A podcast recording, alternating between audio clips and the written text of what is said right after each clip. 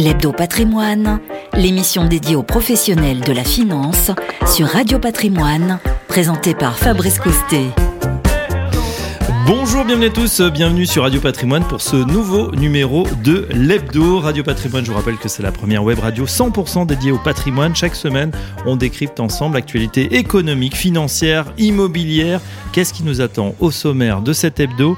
Eh bien, on va parler finance responsable. La finance responsable qui connaît un engouement croissant de la part des investisseurs, institutionnels comme particuliers. Mais alors, comment se définit-elle? Quels sont ses biais? On découvre ces cinq failles originelles avec Michael Bérébi, notre, euh, notre invité du jour. Bonjour Michael. Bonjour Fabrice. Vous êtes directeur conseil en investissement chez Diocéassi et auteur de Investir pour nos valeurs que vous m'avez envoyé et que j'ai lu. Euh, c'est vrai qu'on lit pas tout, mais celui-là, je l'ai lu, Bah, Michael. merci beaucoup. Voilà, et on va en parler euh, pendant cette émission.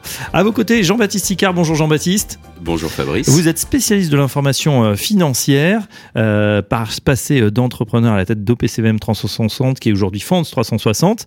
Et euh, eh bien, vous présentez un, nouveau portail qui va devenir la référence, on n'en doute pas, sur le marché, expert du patrimoine, expert-du-patrimoine.fr, un nouvel outil indispensable pour quoi qui tous les professionnels de la gestion de patrimoine. Alors, tous les professionnels, les experts du patrimoine, donc qui référencent aussi bien euh, les conseillers en gestion de patrimoine, mais experts comptables, euh, avocats fiscalistes, euh, notaires. euh, on a on, on a élargi Mhm. c'est un annuaire euh, vraiment qui rassemble l'ensemble des professionnels. Bon, on va y revenir. Vous allez nous présenter tout ça en détail. Ce qui est très intéressant, c'est que vous connaissez bien l'univers des fonds, que vous êtes, vous connaissez bien aussi, voilà, les- le monde des asset managers. Et donc le sujet du jour, on va pouvoir le décrypter ensemble, messieurs. Cette finance responsable, tout le monde en parle, mais au fait, c'est quoi? Comment ça fonctionne? Les règles d'exclusion, les best in class. Est-ce que ça, c'est, c'est, en opposition avec la performance financière Bref, on va tout savoir. L'hebdo patrimoine spécial finance responsable, c'est parti. L'Hebdo Patrimoine, l'émission dédiée aux professionnels de la finance sur Radio Patrimoine. On démarre avec vous, Michael, euh, donc auteur de Investir pour nos valeurs. Je voulais savoir, juste euh, avant de, de démarrer sur euh, justement le, le vif du sujet, cette finance responsable, euh, quelle a été votre motivation pour écrire, pour écrire ce livre?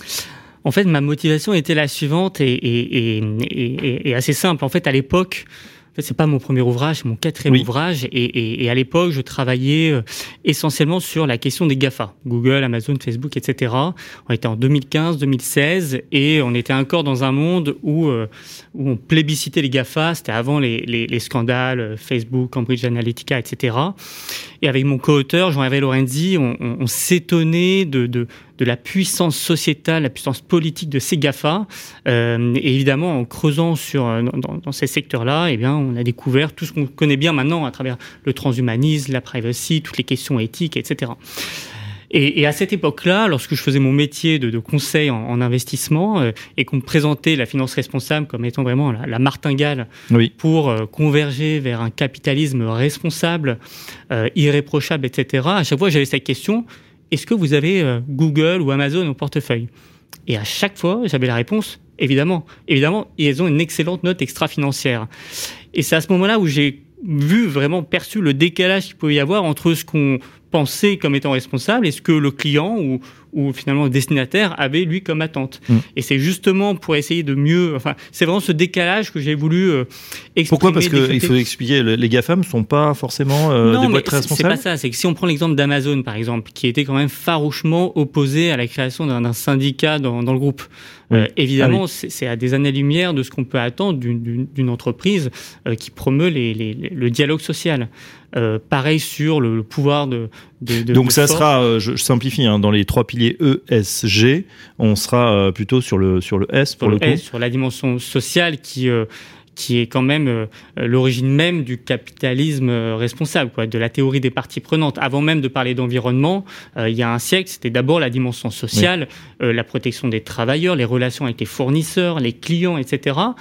Et si déjà sur ce terrain-là, bah, on n'est pas encore irréprochable, bah, c'est délicat de parler de finances euh, responsables. Donc finalement, pour si je comprends bien, tout le monde se parle, se dit voilà, moi je, suis complètement ESG, euh, e je mets que des boîtes, voilà, hors tabac, pour caricaturer, hors armement. Par contre, j'ai peut-être des GAFA qui respectent pas ni le droit social, ni d'ailleurs certaines taxes, hein, puisqu'ils payent, ils sont des champions aussi de l'optimisation. Et pourtant, et pourtant, et c'est toute la complexité, euh, elles respectent bien ce qu'elles indiquent dans leur processus de gestion.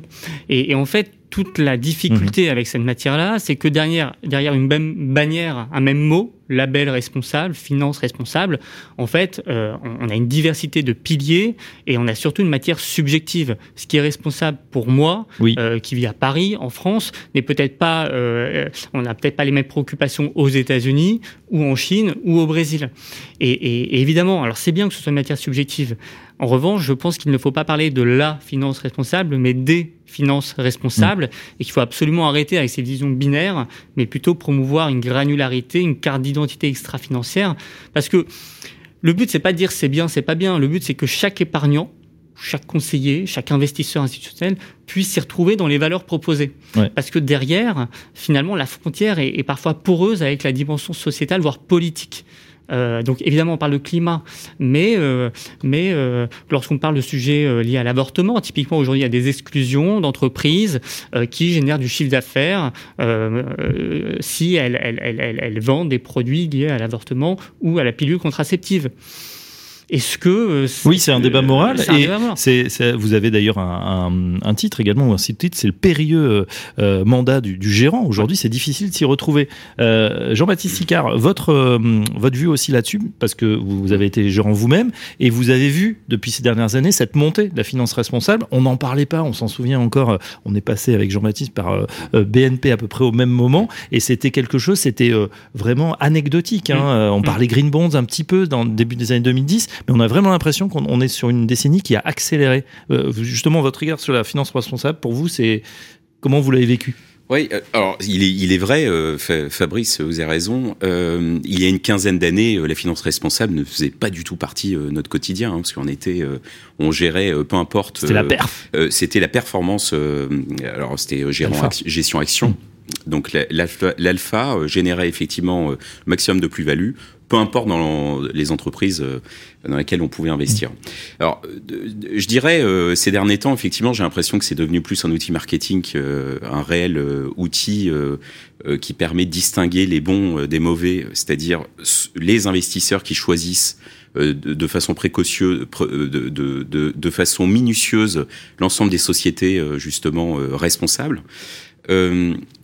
On, on parle pas souvent, je trouve, de la finance altruiste. Est-ce que c'est euh, ce côté euh, social euh, de, ne pourrait pas justement être remplacé par la finance altruiste, c'est-à-dire soucier en fait de l'impact sur l'humain entre les, différents, différentes sociétés et leur, leur cœur de métier mais comme vous le disiez, Michael, c'est vrai qu'on a l'impression que on peut se poser la question l'investisseur responsable. Vous posez la question existe-t-il vraiment? C'est-à-dire, on a l'impression aussi qu'on a autant d'investisseurs responsables que finalement il y a de finances responsables. Alors du, du pas on en a autant, mais c'est normal, on est tous différents, on a tous des, valeurs différentes, on a tous des attentes différentes, donc ce là c'est normal. Ensuite, l'autre point intéressant, c'est qu'on a quand même connu une décennie de, de baisse des taux euh, phénoménale, euh, et donc euh, d'un marché boursier, en tout cas d'un marché des actifs risqués qui n'a fait que croître. Donc vendre une finance responsable qui arrive à surperformer des indices, euh, c'était assez facile entre guillemets. C'est-à-dire qu'il s'avère, mais c'est plutôt un, constat ex post, que les valeurs technologiques, les valeurs de santé sont plutôt bien notées d'un point de vue E, S et G. Donc structurellement, les, les fonds responsables sur la dernière décennie ont très bien performé. Aujourd'hui, il y a quand même un changement de ton, la, la hausse des taux, l'inflation, etc. Mhm. Et tout ça est un peu chamboulé. C'est à partir de maintenant qu'on va voir si les épargnants responsables sont véritablement attachés à leurs valeurs responsables. Et, et, moi, ce que je pense, c'est que d'une part, l'épargnant est un être irrationnel, et c'est une bonne chose pour la finance responsable. Euh, en revanche, à lui de, de, de s'il est vraiment responsable, c'est à lui également d'être aussi rigoureux sur la performance extra-financière. Euh, on ne peut pas demander à, à, un gérant d'ajouter des contraintes responsables euh, si finalement euh, c'est d'abord la performance qui, de, qui, qui, qui, promeut pour le pour l'épargnant. Mmh. D'ailleurs, on a ce contre-exemple de 2020 avec mmh. la, eh ben, le, le Covid qui, qui s'invite, chute extrêmement brutale février-mars, moins 35%, mmh. reprise tout aussi rapide, plus 35%, mais avec effectivement, bah là, le roi était un peu nu puisque ça s'est inversé et qu'on a vu en, en 2021 qu'il valait mieux investir sur charbon, euh, les énergies fossiles, pour faire de la perf, alors que toute la tech et tout était complètement massacrée. En, fait, il y a eu les deux effets. C'est-à-dire que 2020, je ne sais pas si vous vous souvenez, dans la presse spécialisée, c'était... Euh, euh, regarder la performance des fonds responsables, ils ont superformé le marché. Et c'est vrai, mais pourquoi On l'a dit. Qu'est-ce qui a bien marché en 2020 Toutes les entreprises qui n'étaient pas concernées par la distanciation physique, la techno, oui. Et les valeurs santé. Pourquoi liées au contexte sanitaire? Donc structurellement, c'est pas pour leur, pour leur dimension environnementale qu'elles ont bien performé. C'est un constat structurel lié à, à l'actualité.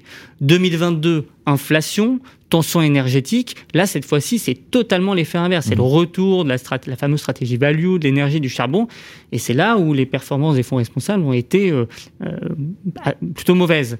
Et, et c'est à ce moment-là, très, très mauvaise, oui. et même très mauvaise. Et c'est à ce moment-là où on attend, on attend à ce que l'épargnant responsable soit patient, s'inscrive dans le long terme et soit euh, en, harmonie avec le processus de gestion euh, mis en place par, euh, par le gérant. Parce que sinon, le mandat du gérant, il est quand même assez périlleux. on ne peut pas tout lui demander à la fois. C'est vrai. En plus, on a euh, alors ces, ces approches et c'est vrai que c'est c'est pas évident de, de, rentrer. Comment on construit euh, finalement des fonds euh, ISR, ESG On a ce phénomène d'exclusion. Donc, mm. on dit tel secteur, donc le tabac, le charbon, on n'y va plus ou comme vous l'avez dit, peut-être produits produits pharmaceutiques, pilules abortives, etc. mais c'est vrai que c'est compliqué. Avec, on a vu apparaître des mots, des anglicismes, best in class. ça, c'est pas toujours évident à comprendre. Alors déjà pour le pour Monsieur et Madame Michu. Hein, Mm. nous, investisseurs euh, moyens, mais aussi pour les conseillers en gestion euh, de patrimoine qui doivent les conseiller. Oui, et je crois que justement, tout leur rôle sera de parfaitement s'approprier euh, les méthodes et, d'aider finalement le client à s'y retrouver dans l'approche qui lui convient le mieux. Parce qu'en fait, il y a plusieurs approches. Très souvent dans la presse, on attaque les banques, les, sociétés d'édition en disant mais on nous vend de la finance verte, mais en fait, c'est l'énergie fossile.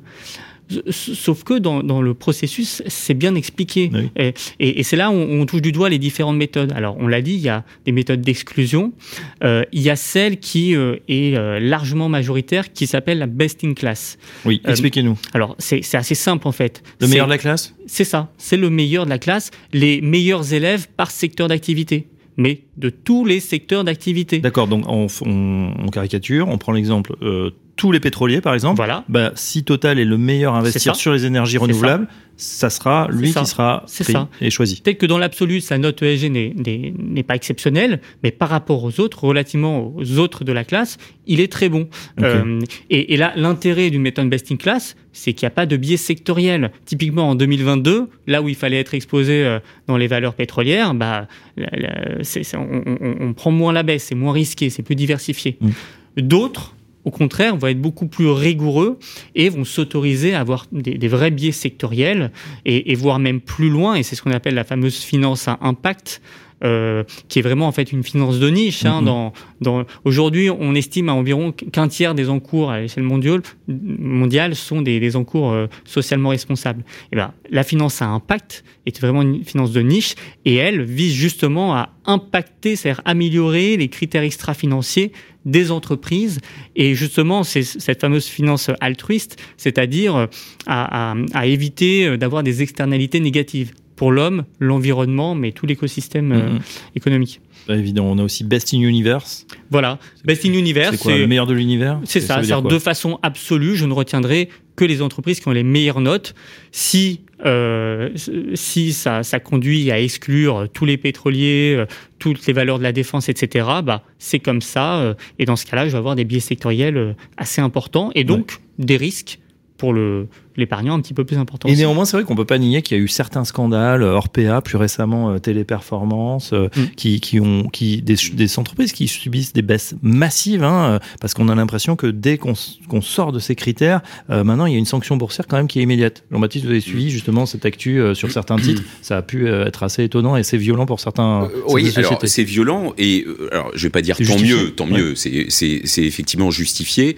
Je pense que la finance euh, euh, de cette révolution qu'on est en train de vivre, hein, de, sélectionner une finance plus responsable, plus éthique, euh, euh va dans le bon sens et euh, que des actions des sociétés type Orpea soient sanctionnées à court terme je trouve que c'est plutôt bénéfique. C'est-à-dire que ça va aller au profit de ces concurrents qui ont justement une approche plus responsable.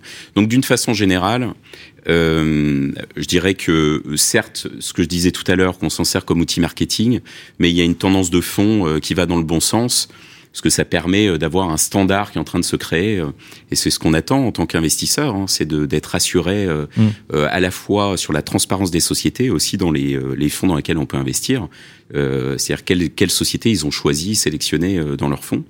Donc plus de transparence, c'est euh, notamment c'est un combat que je mène depuis mes débuts de la finance. Donc, euh, mais ça ne doit pas être évident, justement sur les, les portails. Hein, on se souvient au PCM 360, aujourd'hui Fonds 360, euh, d'avoir aussi le, le, les labels, parce que si on met à chaque fois le label qui va bien, on a l'impression qu'il s'en crée pratiquement tous les jours. J'appelle ça la jungle des labels.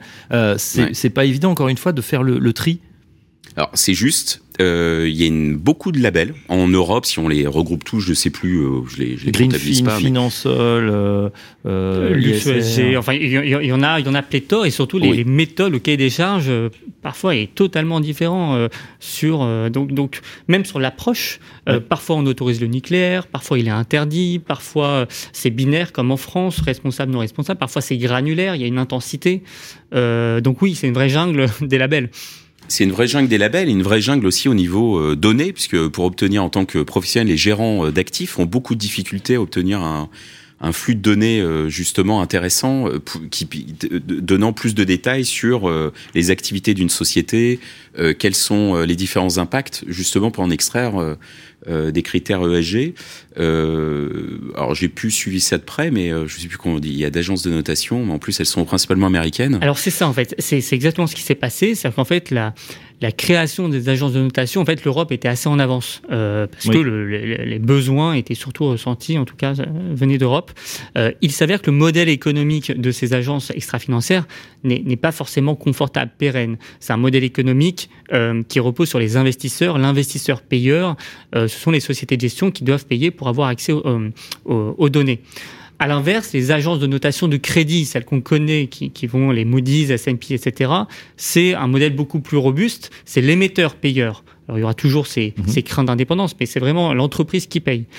Et aujourd'hui, en fait, entre 2015 et 2020, il y a eu un mouvement de rachat massif euh, par les mastodontes américains des, euh, des agences de notation européennes. Ce qui veut quand même dire que euh, les données extra-financières sont quasiment toutes passées sous giron anglo-saxon. Alors ça ne remet absolument pas en cause le, la pertinence, la rigueur d'analyse des anglo-saxons, mais potentiellement, peut-être une, subjectivité, non pas dans la donnée brute, mais dans la donnée transformée, la méthode ESG pour parce que évidemment, lorsque vous avez une batterie d'informations de données ESG, après il y a des méthodes un peu de scoring.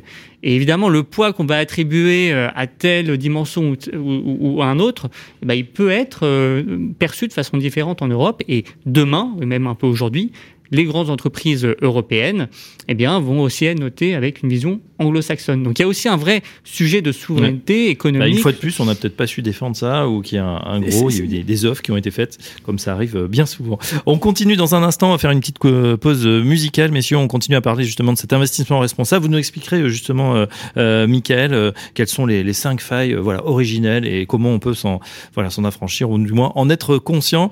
nos invités du jour pour la finance responsable, c'est Michael Bérébi et Jean-Baptiste Sicard. On se retrouve dans un instant.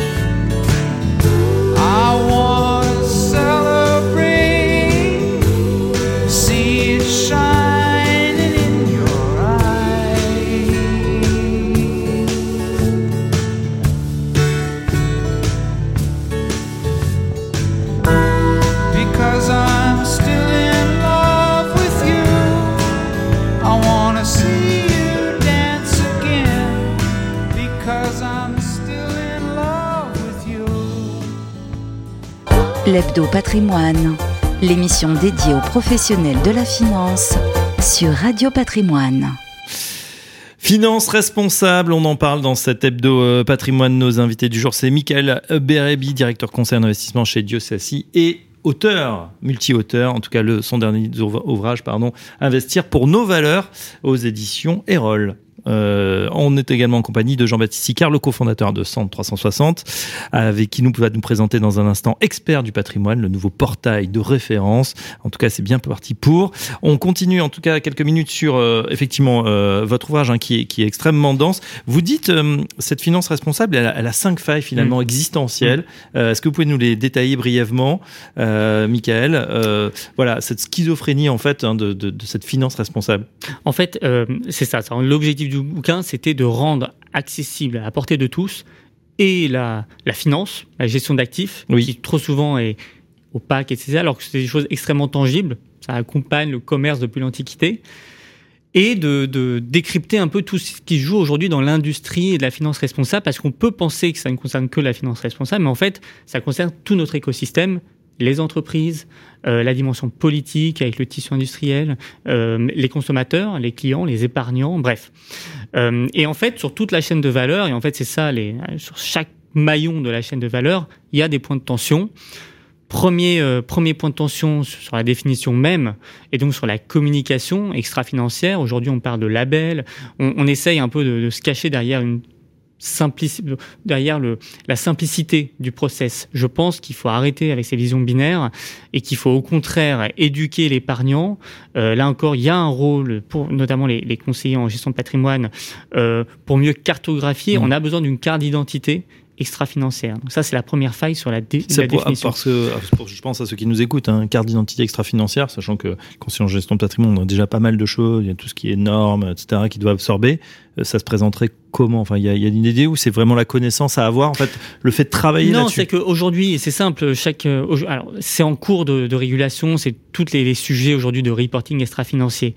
Mais le but du jeu à la fin, c'est que de la même façon que lorsque un conseiller a accès au reporting du fonds mensuel avec les principaux indicateurs de performance, de risque euh, et tout l'accompagnement euh, didactique pour l'épargnant, eh bien, on devrait avoir une carte d'identité extra-financière normée, une page, deux pages, mais qui rentre dans le détail, c'est-à-dire de, visuellement qu'on puisse positionner euh, euh, l'exposition dans certains secteurs, mhm. etc., mais de façon euh, homogène, finalement d'avoir le, même langage. Oui, d'avoir une même grille. Quel que soit le, un espèce, prestataire. de, je vais simplifier, de Nutri-Score, mais voilà. C'est ça, mais, mais, mais ne pas se restreindre justement à une dimension euh, label, mais le multidimensionnel, on peut pas être excellent de partout. Peut-être que certains seront très bons sur l'empreinte carbone, peut-être que d'autres seront très bons sur euh, avec les organisations syndicales et le dialogue social. Bref, et, et après, à chaque épargnant de, de, choisir celui dans lequel il se retrouve le plus. Euh, voilà, donc première faille. Sachant que, je, je vous coupe un désolé, mais on a depuis peu euh, un profil extra-financier désormais en tant qu'épargnant à remplir. Alors il est optionnel pour le moment. Euh, c'est vrai qu'on l'a vu apparaître sur certains mm. sites, dans nos assurances vie. On nous demande une fois de plus, et d'ailleurs, moi personnellement, je trouve ça un peu pénible, mais bon, parce que je suis feignant pour tout ce qui est remplissage. Mais c'est vrai qu'on a l'impression, euh, parce que ce que vous proposez, euh, moi j'entends bien, mais on a déjà ce fameux d'ici qui, qui, est, qui est lourd, mm. que personne ne lit. On n'a mm. pas l'impression que ça sert à grand chose à faire de la, production normative. En, ouais, en, fait, ce qui me choque, c'est qu'aujourd'hui, à l'heure du numérique, à l'heure des smartphones, etc., oui. qu'il n'existe pas d'outils qui permettent, de la même façon qu'on est extrêmement rigoureux sur les performances euh, glissantes, un an, trois ans, euh, calendaire, etc., qui nous permettent de voir précisément dans quoi j'investis, la composition du portefeuille, pourquoi, etc. C'est-à-dire qu'aujourd'hui, il y a une nouvelle industrie qui, voilà, qui, qui, est en cours de transformation, de régulation.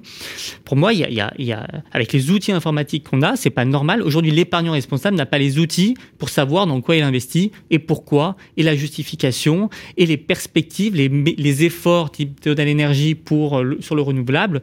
Euh, c'est encore très, très Alors, je m'adresse euh, à, Jean-Baptiste, qui est un expert hein, justement pour avoir regardé ces fonds. Est-ce qu'il est possible aujourd'hui euh, d'avoir la composition des portefeuilles des gérants, peut-être pas en temps réel, mais d'avoir les, grandes masses Vous avez beaucoup travaillé sur ce sujet. Oui, beaucoup. C'est un vrai sujet. Alors, il est vrai qu'un investisseur cherche la transparence. D'ailleurs, l'AMF a créé une, une, loi oblige hein, les asset managers à transmettre l'information sur la composition du portefeuille à tout investisseur euh, qui prouvera qu'il est bien investisseur dans le fond.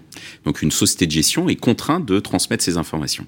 Alors clairement aujourd'hui, il y a des outils qui permettent de le faire, mais qui sont euh, c'est-à-dire des, des, outils qui rassemblent l'ensemble de ces compositions de portefeuille, euh, mais qui sont des outils payants. Euh, donc il y a une barrière à l'entrée qui est assez importante, hein, puisque c'est des abonnements assez onéreux, d'où seuls les professionnels peuvent accéder.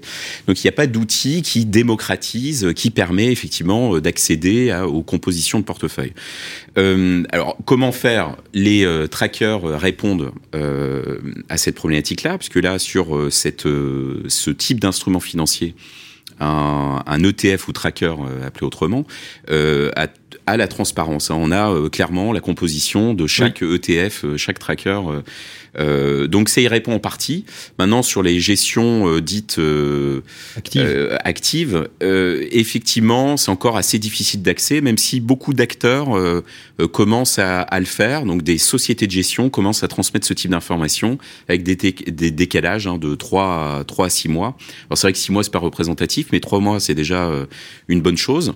et il y a un élément que je mettrais quand même en, euh, pour défendre les asset managers, c'est que tout dépend de la gestion. Il est vrai que certains asset managers sont, euh, ne veulent pas diffuser l'information de peur que mmh. leurs concurrents euh, se servent de leur recherche, en fait, de la sélection mmh. des différentes valeurs qu'ils ont mis en portefeuille pour justement les copier. Donc les, donc c'est la raison pour laquelle certains, certaines sociétés de gestion refusent de transmettre l'information. Et là, on parle bien d'une typologie de fonds qui sont la gestion action euh, en stock picking, euh, donc souvent sur des small et mid cap. Ça se, bon, ça se comprend aussi. On n'a pas envie de révéler forcément ces, secrets de fabrication.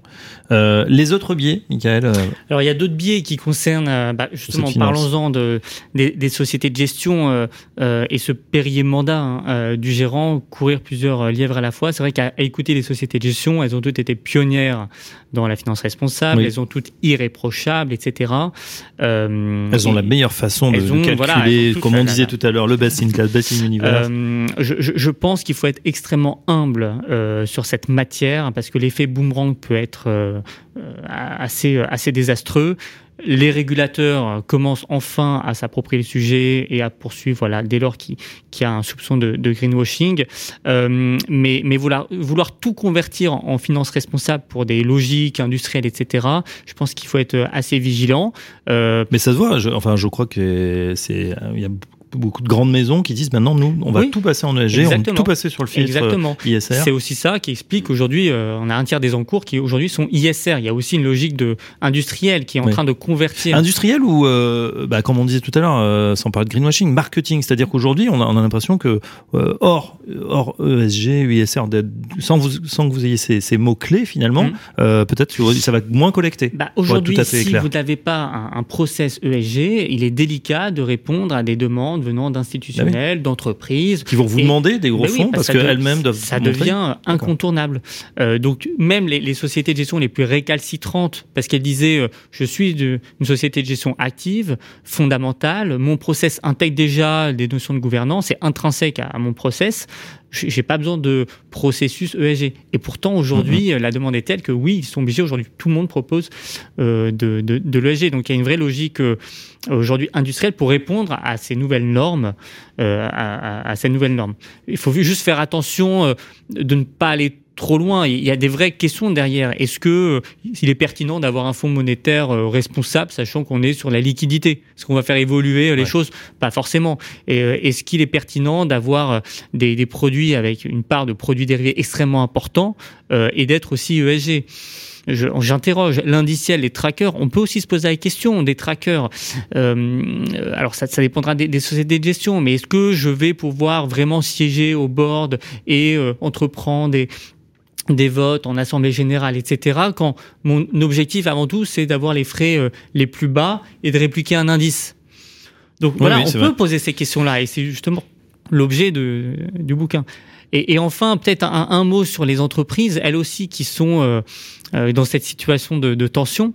Euh, et on revient, on revoit de nouveau un grand débat économique entre la fameuse théorie des parties prenantes qui a qui a mm. l'essence même de la responsabilité sociale des entreprises, la RSE, euh, et qui, qui revient en force, même si c'est un concept qui date d'il y a plus de 100 ans euh, avec toute l'industrie paternaliste américaine et les Henry Ford, etc. Et la vision très anglo-saxonne de, Milton Friedman avec euh, le rôle de l'entreprise, c'est avant tout d'optimiser le bénéfice. Euh, et, et, et, en fait, derrière euh, la finance responsable, c'est aussi voilà ce, ce, combat un peu cette, cette cette dualité euh, de, du rôle de l'entreprise qui, qui, revient. Mm. Et là encore, beaucoup de, de précautions à, de la part des entreprises pour pas basculer dans le greenwashing, parce qu'on leur demande euh, d'abord des objectifs de rentabilité financière, surtout si elles sont cotées, euh, et d'autre part, on les attend aussi de plus en plus euh, sur des, des, normes extra-financières de plus en plus ambitieuses et il faut du temps. Mais c'est vrai que c'est compliqué parce qu'il y a une injonction contradictoire. On l'a vu par exemple, on se souvient d'Emmanuel Faber à la tête de Danone, euh, très bon PDG, euh, voilà, avec vraiment des idées RSE qu'il avait mis en place, sauf que le cours de bourse ne décollait pas, que les performances étaient un peu moins bonnes et euh, eh bien il a été remplacé. C'est vrai qu'on peut se poser aussi la question, j'appellerais ça plus simplement l'œuf ou la poule. Est-ce que c'est parce qu'on est RSE, est-ce qu'on a une démarche responsable qu'on va faire de la performance ou est-ce que comme vous le dites très bien, c'est parce qu'on est performant qu'on peut même se permettre d'avoir cette a politique une RSE. financière pour avoir une, euh, une protection sociale euh, exceptionnelle, à avoir mmh. du budget pour euh, faire des, des, des voilà défendre des causes climatiques, etc. C'est une vraie question euh, dans une économie de marché telle que la nôtre. Euh, c'est là où Milton Friedman disait euh, le rôle d'une entreprise, c'est d'optimiser le bénéfice, mais à condition de respecter les règles du jeu. Donc si aujourd'hui, en 2023, on estime que que les règles du jeu, eh bien, c'est de réduire l'empreinte carbone, eh bien, il faut que toutes les entreprises, quelle que soit leur taille, pour des raisons de, concurrence, soient, soient contraintes. Sinon, bah, c'est. Et en même temps, si vous faites du ciment tous les jours, ça va être compliqué, puisque c'est votre objet industriel et que l'industrie, ça pollue. voilà. en tout cas, investir pour nos valeurs. Michael Beribier, on voit à votre excellent ouvrage Les cinq failles de la finance responsable entre promesses et réalité. On passe euh, tout de suite à, au nouvel annuaire, euh, Jean-Baptiste, Jean-Baptiste Icard, expert du patrimoine expert-du-patrimoine.fr, c'est tout simplement, vous dites, l'annuaire de la gestion de patrimoine. Euh, là aussi, qu'est-ce qui vous a motivé pour reconstruire cet annuaire? Ça manquait dans le paysage de la gestion de patrimoine en France? Oui, il est, vrai, ça manquait à deux niveaux. Le premier niveau, c'est en tant qu'investisseur. Du moins, lorsqu'on, en tant qu'individu français, on cherche, on a, dans notre vie, on est confronté à une problématique patrimoniale. Alors, ça peut être on reçoit une donation, mmh. comment placer ses actifs, on, a envie de transmettre à ses, à ses enfants, ça peut être aussi l'inverse. On peut avoir besoin de d'investir dans des nouvelles classes d'actifs type crypto-monnaie, pour donner cet exemple. Et donc là, on, en général, on fonctionne euh, par bouche à oreille. Euh, Alors, il y a une première chose avant le bouche à oreille, vous avez tout à fait raison, mais il y a quelque chose de peut-être plus intéressant, c'est qu'on va pas voir sa banque. On, on, ça y est, le banquier, il est, il est hors jeu. On, je crois que non, mais c'est vrai. Pour ces sujets, on se dit, euh, il va, on n'a pas le réflexe du banquier, sauf peut-être banquier privé si on en a un. Oui, et, et encore, c'est vrai qu'il y a une, une, une, aversion. Euh, euh, il y a quelques années, c'était encore le cas. Hein, on allait voir sa banque pour toute problématique. C'est vrai que a un peu changé. pour diverses raisons, j'ai pas envie de, d'épiloguer dessus, mais aujourd'hui, on cherche avant tout plus des experts. donc, est-ce qu'on contacte son expert comptable quand on est dirigeant d'entreprise, son notaire, parce qu'on a une bonne relation avec lui, ou encore un avocat fiscaliste, un conseiller en gestion de patrimoine, un agent d'assurance euh, en tant qu'individu, euh, on s'en sort pas. On ne sait pas euh, quel, mhm. est, quel serait le, meilleur spécialiste pour pouvoir répondre à notre problématique. Donc, il est vrai, je donne un exemple. On souhaite créer une SCI. On, on seul le notaire une peut. Société civile immobilière. voilà, société civile immobilière. Seul le notaire peut répondre à, à cette demande, ou un conseiller en gestion de patrimoine qui travaille avec un notaire de façon assez étroite. Mais c'est vrai que c'est assez compliqué de pouvoir s'y retrouver et puis de savoir quel spécialiste peut y répondre. Donc cet annuaire a été conçu pour répondre à ce besoin, euh, qui est de trouver le bon spécialiste dans la gestion de patrimoine, susceptible de répondre à une problématique patrimoniale, et euh, de pouvoir euh, sélectionner ainsi de façon géographique, c'est-à-dire de euh, bah, trouver le conseiller en gestion de patrimoine en bas de chez soi. C'est toujours plus intéressant mhm. d'avoir un pas de porte. Dans l'ère du digital, on revient euh, au one-to-one, ce qui est une bonne chose. Euh, donc ça répond à ça. La deuxième problématique qu'on peut rencontrer, enfin qui, qui sur, sur la place de la gestion de patrimoine, c'est une demande entre professionnels, interprofessionnels. J'évoquais le, le, sujet avec euh, la, création d'une SCI. Un conseiller en gestion de patrimoine peut avoir une très bonne relation avec ses clients et euh, chercher un notaire, puisqu'il n'a pas, par exemple, d'accord particulier avec un notaire. Euh, donc cet annuaire peut répondre à ce besoin. C'est aller... Euh, euh, de, de, un conseiller en gestion de patrimoine cherche un notaire proche de chez lui, de son cabinet, il va le, il va le trouver. donc ça, c'est la vocation de l'annuaire de référencer l'ensemble des euh, experts du patrimoine.